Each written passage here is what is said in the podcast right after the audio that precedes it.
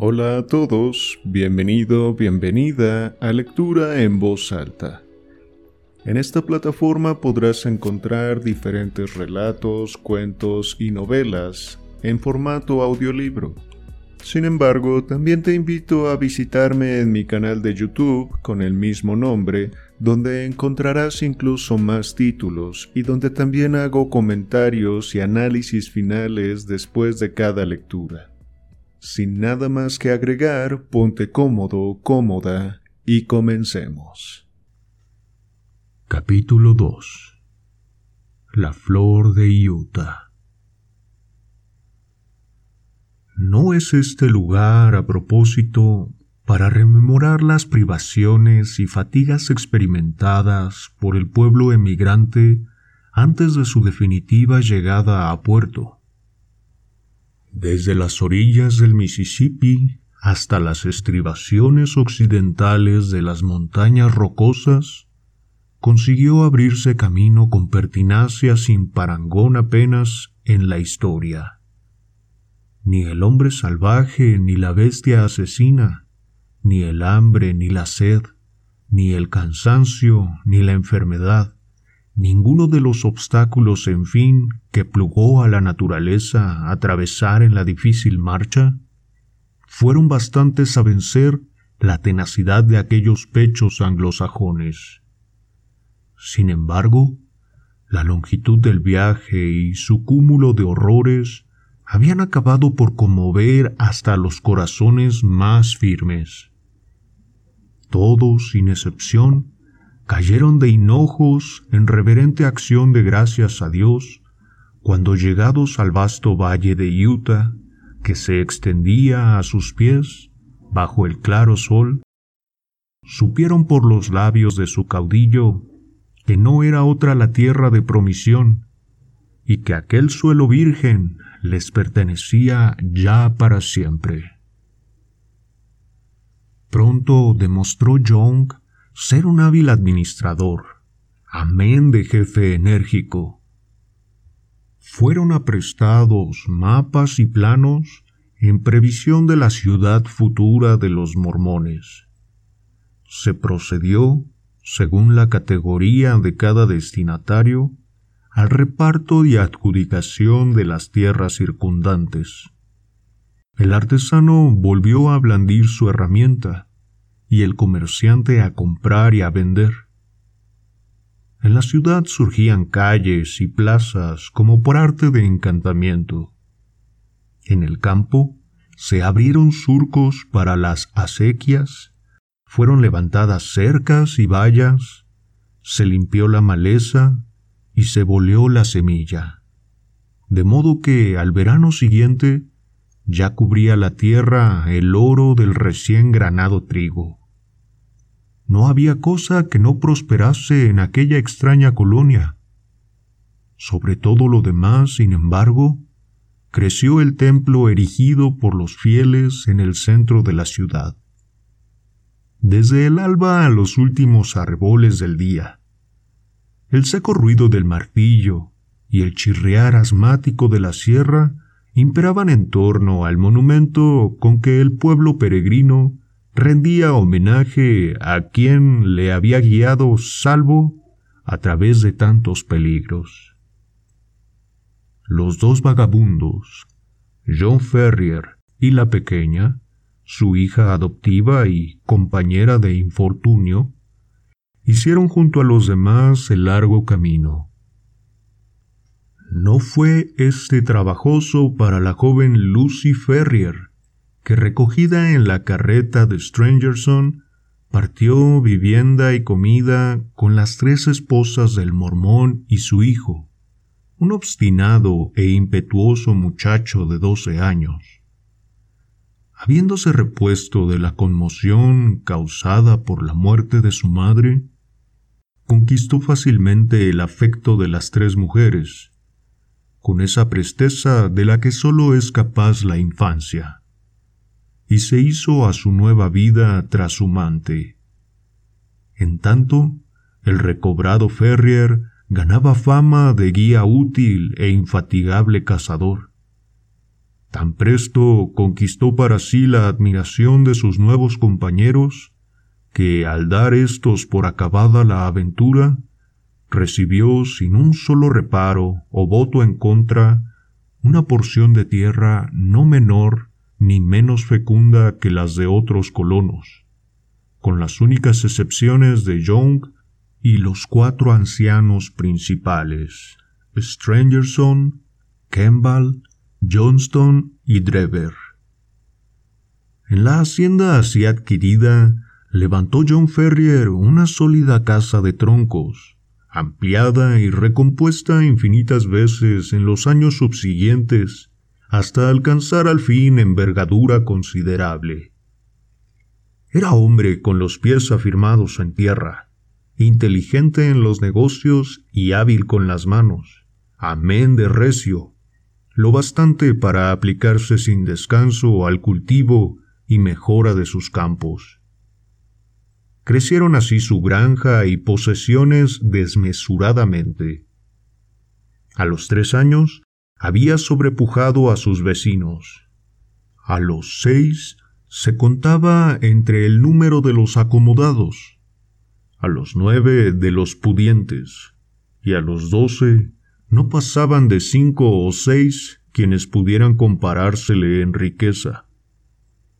Desde el gran mar interior hasta las montañas de Wasatch, el nombre de John Ferrier descollaba sobre todos los demás. Solo en un concepto ofendía a este hombre la susceptibilidad de sus correligionarios. Nadie fue parte a convencerle para que fundara un harén al modo de otros mormones.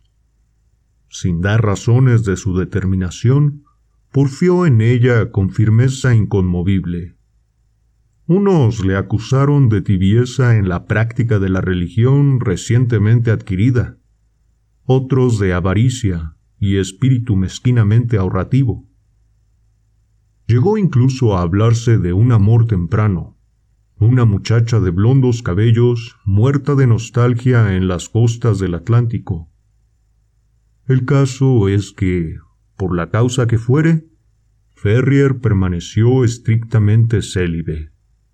En todo lo demás, siguió el credo de la joven comunidad, ganando fama de hombre ortodoxo y de recta conducta.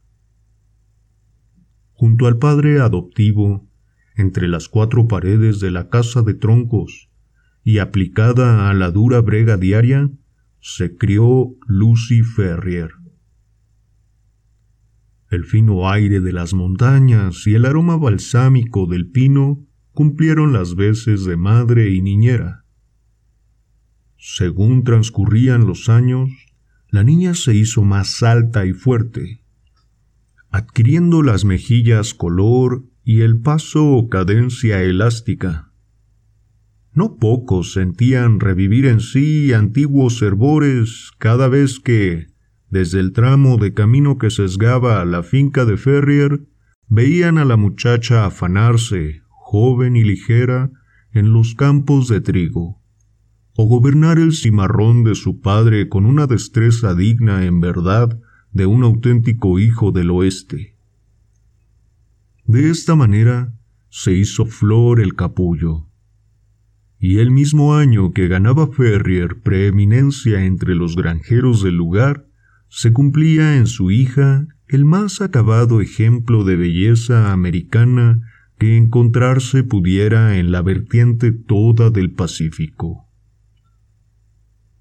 No fue el padre, sin embargo, el primero en advertir que la niña de antes era ya mujer Rara vez ocurre tal. Esa transformación es harto sutil y lenta para que quepa situarla en un instante preciso. Más ajena todavía al cambio permanece la doncella misma, quien solo al tono de una voz o al contacto de una mano, súbitas chispas iniciadoras de un fuego desconocido, descubre con orgullo y miedo a la vez la nueva y poderosa facultad que en ella ha nacido a la vida. Pocas mujeres han olvidado de hecho el día preciso y el exacto incidente por el que viene a ser conocido ese albor de una existencia nueva. En el caso de Lucy Ferrier, la ocasión fue memorable de por sí. Aparte, el alcance que después tendría en su propio destino y en el de los demás. Era una calurosa mañana de junio, y los santos del último día se afanaban en su cotidiana tarea al igual que un enjambre de abejas, cuyo fanal había escogido por emblema y símbolo de la comunidad. De los campos y de las calles ascendía el sordo rumor del trabajo incesante. A lo largo de las carreteras polvorientas avanzaban filas de mulas con pesadas cargas, en dirección todas al oeste, ya que había estallado la fiebre del oro en California y la ruta continental tenía estación en la ciudad de los elegidos. También se veían rebaños de vacas y ovejas, procedentes de pastos remotos, y partidas de fatigados emigrantes, no menos maltrechos que sus caballerías tras el viaje inacabable, en medio de aquella abigarrada muchedumbre, hilaba su camino con destreza de amazona Lucy Ferrier, arrebatado el rostro por el ejercicio físico y suelta al viento la larga cabellera castaña. Venía a la ciudad para dar cumplimiento a cierto encargo de su padre, y desatenta a todo cuanto no fuera el asunto que en ese instante la solicitaba, volaba sobre su caballo, con la usada temeridad de otras veces. Se detenían a mirarla asombrados los astrosos aventureros e incluso el indio impasible, con sus pieles a cuestas, rompía un instante su reserva ante el espectáculo de aquella bellísima rostro pálido había alcanzado los arrabales de la ciudad cuando halló la carretera obstruida por un gran rebaño de ganado al que daban gobierno media docena de selváticos pastores de la pradera. Impaciente, hizo por superar el obstáculo lanzándose a una súbita brecha que se insinuaba enfrente. Cuando se hubo introducido en ella, sin embargo, el ganado volvió a cerrarse en torno, viéndose al pronto inmersa la Amazona en la corriente movediza de las cuernilargas e indómitas bestias. Habituada como estaba a vivir entre ganado, no sintió alarma, e intentó por todos los medios abrirse camino a través de la manada. Por desgracia, los cuernos de una de las reses, al azar o de intento, entraron en violento contacto con el flanco del cimarrón, excitándolo en grado máximo. El animal se levantó sobre sus patas traseras con un relincho furioso, al tiempo que daba unos saltos y hacía unas corbetas bastantes a derribar a un jinete de medianas condiciones. No podía ser la situación más peligrosa. Cada arrebato del caballo acentuaba el roce con los cuernos circundantes, y estos inducían a su vez en la cabalgadura renovadas y furibundas piruetas. Sin falta debía la joven mantenerse sujeta a la silla de la montura, ya que al más leve desliz Cabía que fuera a dar su cuerpo entre las pezuñas de las espantadas criaturas, encontrando así una muerte horrible. No hecha a tales trances, comenzó a nublarse su cabeza, al cabo que cedía la presa de la mano en la brida. Sofocada por la nube de polvo y el hedor de la forcejeante muchedumbre animal, se hallaba al borde del abandono cuando oyó una voz amable que a su lado le prometía asistencia. A continuación, una poderosa mano, curtida y tostada por el sol, asió del freno al asustado cuadrúpedo, conduciéndole pronto sin mayores incidencias fuera del tropel. Espero, señorita, que haya salido usted ilesa de la aventura, dijo respetuosamente a la joven su providencial salvador. Aquella levantó su rostro hacia el otro rostro, fiero y moreno, y riendo con franqueza repuso. ¡Qué susto! ¿Cómo pensar que Pancho fuera a tener tanto miedo de un montón de vacas? Gracias a Dios ha podido usted mantenerse en la montura, contestó el hombre con gesto grave. Se trataba de un joven alto y de aguerrido aspecto, el cual, caballero de un poderoso ejemplar de capa valla, y guarnecido el cuerpo con las toscas galas del cazador, iba armado de un largo rifle, suspendido tras los hombros. Debe ser usted la hija de John Ferrier, añadió. La he visto salir a caballo de su granja. Cuando lo vea, Pregúntele si le trae algún recuerdo el nombre de Jefferson Hope, el de St. Louis. Si ese Ferrier es el que yo pienso, mi padre y el suyo fueron uña y carne. ¿Por qué no viene y se lo pregunta usted mismo? apuntó ella con recato. El joven pareció complacido por la invitación, y en sus ojos negros refulgió una chispa de contento. Lo haré, dijo. Aunque llevamos dos meses en las montañas, y mi traza no es a propósito para esta clase de visitas. Su padre de usted deberá recibirme tal como estoy es su deudor, igual que yo, replicó la joven. Me tiene un cariño extraordinario. Si esas vacas hubieran llegado a causarme la muerte, creo que habría muerto él también. Y yo, añadió el jinete. ¿Usted? No creo que fuera a partírsele el corazón. Ni siquiera somos amigos.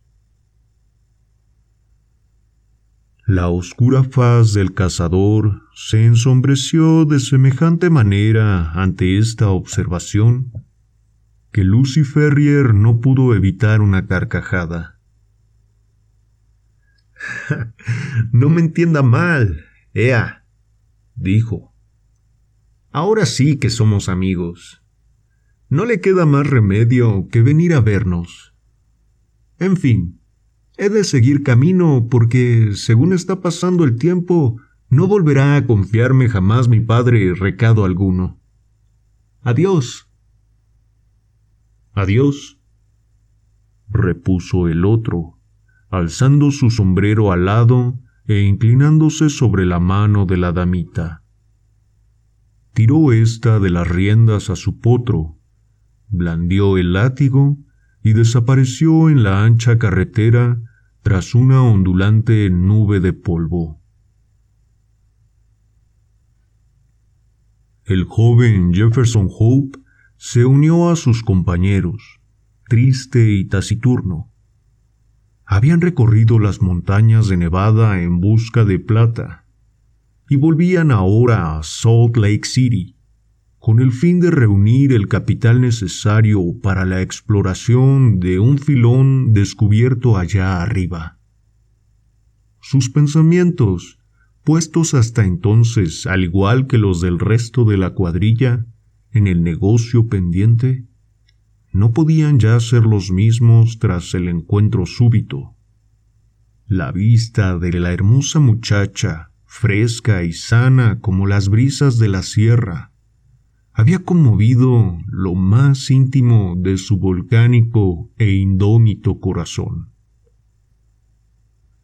Desaparecida la joven de su presencia, supo que una crisis acababa de producirse en su vida y que ni las especulaciones de la plata ni cosa alguna podían compararse en importancia a lo recién acontecido. El efecto obrado de súbito en su corazón no era además un amor fugaz de adolescente, sino la pasión auténtica que se apodera del hombre de férrea voluntad e imperioso carácter. Estaba hecho a triunfar en todas las empresas. Se dijo solemnemente que no saldría mal de ésta, mientras de algo sirvieran la perseverancia y el tenaz esfuerzo. Aquella misma noche se presentó en casa de John Ferrier, y a la siguiente y a la otra también, hasta convertirse en visitante asiduo y conocido. John, encerrado en el valle y absorbido por el trabajo diario, había tenido menguadísimas oportunidades de asomarse al mundo en torno durante los últimos doce años. De él le daba noticias Jefferson Hope, con palabras que cautivaban a Lucy no menos que a su padre. Había sido pionero en California, la loca y legendaria región de rápidas fortunas y estrepitosos empobrecimientos. Había sido explorador, trampero, ranchero, buscador de plata, no existía aventura emocionante, en fin, que no hubiere corrido alguna vez Jefferson Hope. A poco ganó el afecto del viejo granjero, quien se hacía lenguas de sus muchas virtudes. En tales ocasiones, Lucy permanecía silenciosa, mas podía echarse de ver por el arrebol de las mejillas y el brillar de ojos, que no era ya la muchacha dueña absoluta de su propio corazón. Quizá escapasen estas y otras señales a los ojos del buen viejo, aunque no desde luego a los de quien constituía su recóndita causa. Cierto atardecer de verano el joven llegó a galope por la carretera y se detuvo frente al cancel. Lucy estaba en el porche y al verle fue en dirección suya. El visitante pasó las bridas del caballo por encima de la cerca y tomó el camino de la casa. He de marcharme, Lucy, dijo, haciéndole entrambas manos, al tiempo que la miraba tiernamente a los ojos. No te pido que vengas ahora conmigo, pero ¿lo harás más adelante, cuando esté de vuelta? ¿Vas a tardar mucho? repuso la joven, riendo y encendiéndose toda. no más de dos meses. Vendré entonces por ti, querida. Nadie podrá interponerse entre nosotros dos. ¿Qué dice mi padre? Ha dado su consentimiento. Siempre y cuando me las arregle para poner en marcha esas minas. Sobre esto último no debes preocuparte. Oh, bien. Si estáis de acuerdo, papá y tú, yo no tengo nada más que añadir. Susurró ella, la mejilla apoyada en el poderoso pecho del aventurero. Dios sea alabado. exclamó éste con ronca voz, e inclinando la cabeza, besó a la chica. El trato puede considerarse zanjado. Cuanto más me demore, más difícil va a resultarme iniciar la marcha. Me aguardan en el cañón. Adiós, amor. Adiós. Dentro de dos meses me verás de nuevo. Con estas palabras se separó de ella y habiéndose plantado de un salto encima del caballo, picó espuelas a toda prisa, sin volver siquiera la cabeza, en el temor quizá de que una sola mirada a la prenda de su corazón le hiciera desistir de su recién concebido proyecto. Permaneció Lucy junto al cancel, fija la vista en el jinete hasta desvanecerse éste en el horizonte. Después volvió a la casa. En todo Utah no podría hallarse chica más feliz. Gracias por haberme acompañado en una lectura más. Te recuerdo que puedes encontrar muchos más audiolibros y relatos si me buscas en YouTube como Lectura en Voz Alta. Para mí ha sido un placer leerte como siempre. Nos vemos.